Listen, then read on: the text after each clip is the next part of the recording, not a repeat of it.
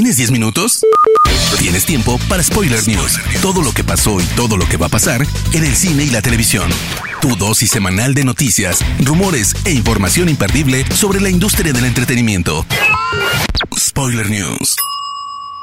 Damas y caballeros, ¿cómo están? Sean ustedes bienvenidos a las Spoiler News de Spoiler Time, las noticias más importantes de cine y series en Internet.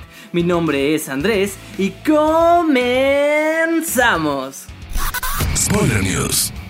Lamentablemente, el muy reconocido actor y comediante mexicano Héctor Suárez ha fallecido esta semana a los 81 años de edad.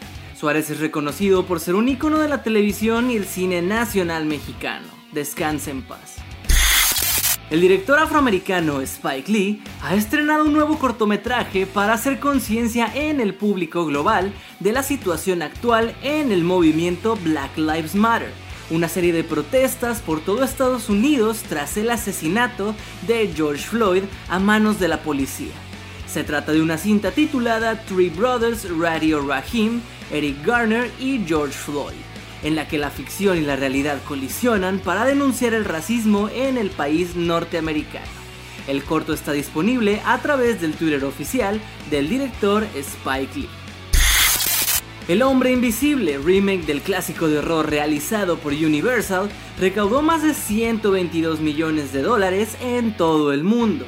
El éxito del filme protagonizado por Elizabeth Moss ha hecho que el estudio confíe en readaptar más clásicos, comenzando con El Hombre Lobo.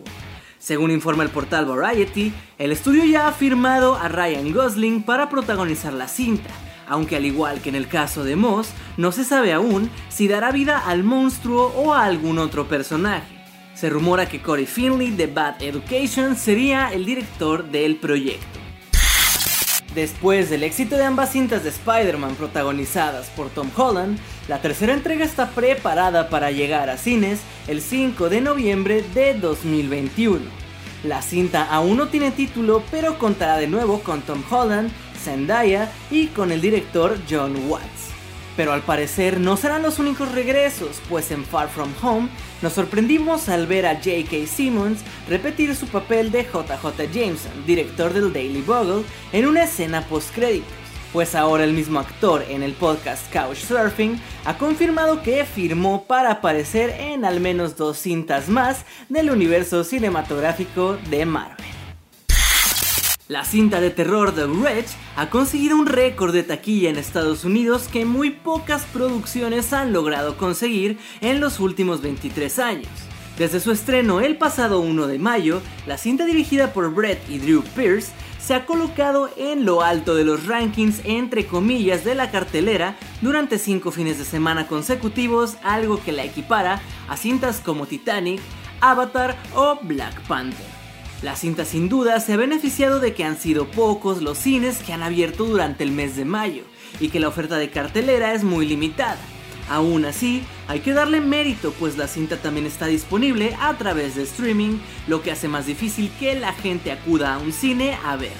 El día de su estreno estuvo disponible en 12 cines y ahora ya se ofrece en 75 complejos en Estados Unidos, siendo la mayoría autocinemas.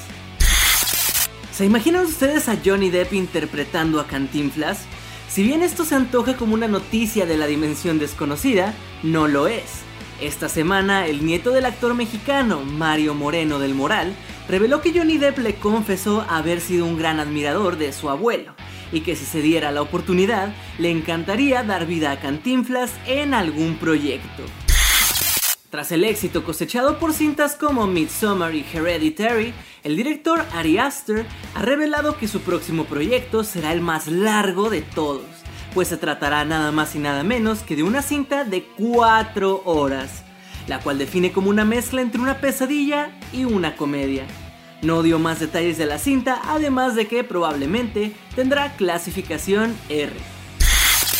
El estudio ha prometido que además de la jugabilidad, nos meterán de lleno en una historia llena de tensión y giros argumentales, los cuales nos han dejado ver con el nuevo tráiler cinematográfico, en donde vemos a una Ellie en una aventura frenética, donde se enfrenta sin piedad a enemigos, pero donde también deberá superar momentos emocionales y emotivos que nos romperán el corazón.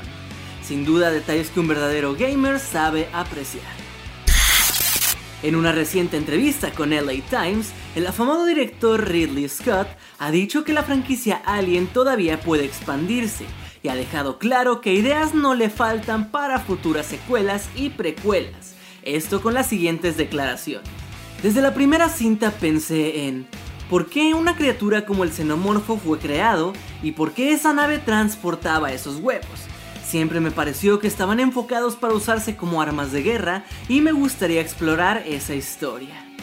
El director también confesó en 2017 que planeaba Alien Awakening como secuela de Covenant y que hablaría más de David, personaje de Michael Fassbender, y de los ingenieros sobrevivientes al intento de exterminio.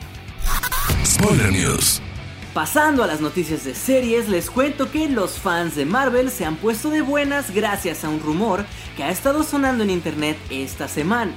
Evan Peters podría haber firmado para interpretar a un personaje desconocido en la serie de Marvel para Disney Plus, WandaVision.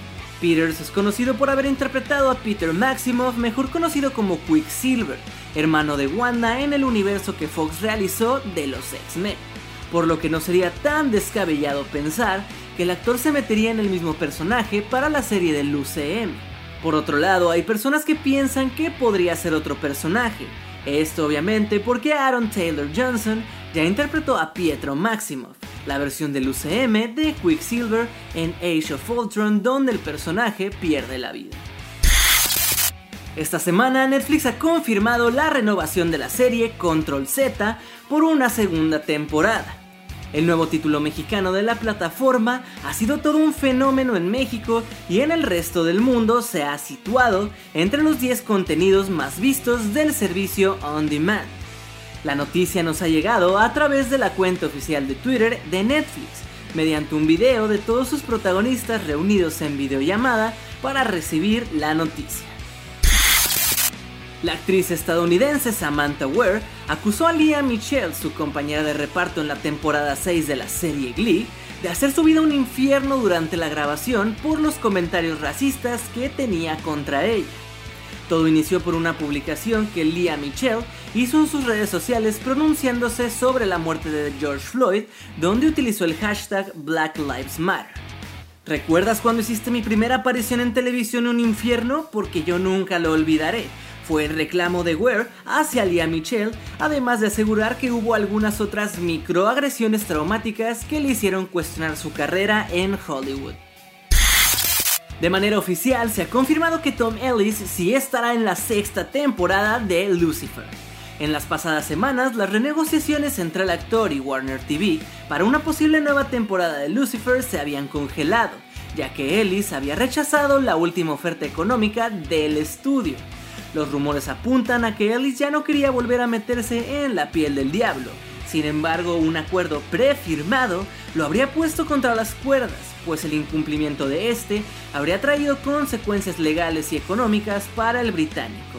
De ahí su decisión de finalmente aceptar participar en una temporada más. Space Force, la nueva comedia televisiva creada por Steve Carell y Greg Daniels, se ha ganado partidarios y enemigos por igual sin embargo, se encuentra en primer lugar de vistas en Netflix Estados Unidos, por lo que los creadores ya discuten ideas para una segunda entrega. Daniels ha dejado en claro que aún no tienen luz verde por parte de Netflix para la segunda temporada. Sin embargo, sí tienen muchas maneras de seguir con la historia del general Mark Naird, el Dr. Mallory y el resto de los personajes. Spoiler News. Así que gente, esas fueron las noticias de cine y televisión más importantes de esta semana. No se olviden de seguir a Spoiler Time en todas sus redes sociales y a mí personalmente me pueden encontrar como Andrés Addiction. No me queda nada más que agradecerles y nos escuchamos en el próximo Spoiler News. Hasta luego.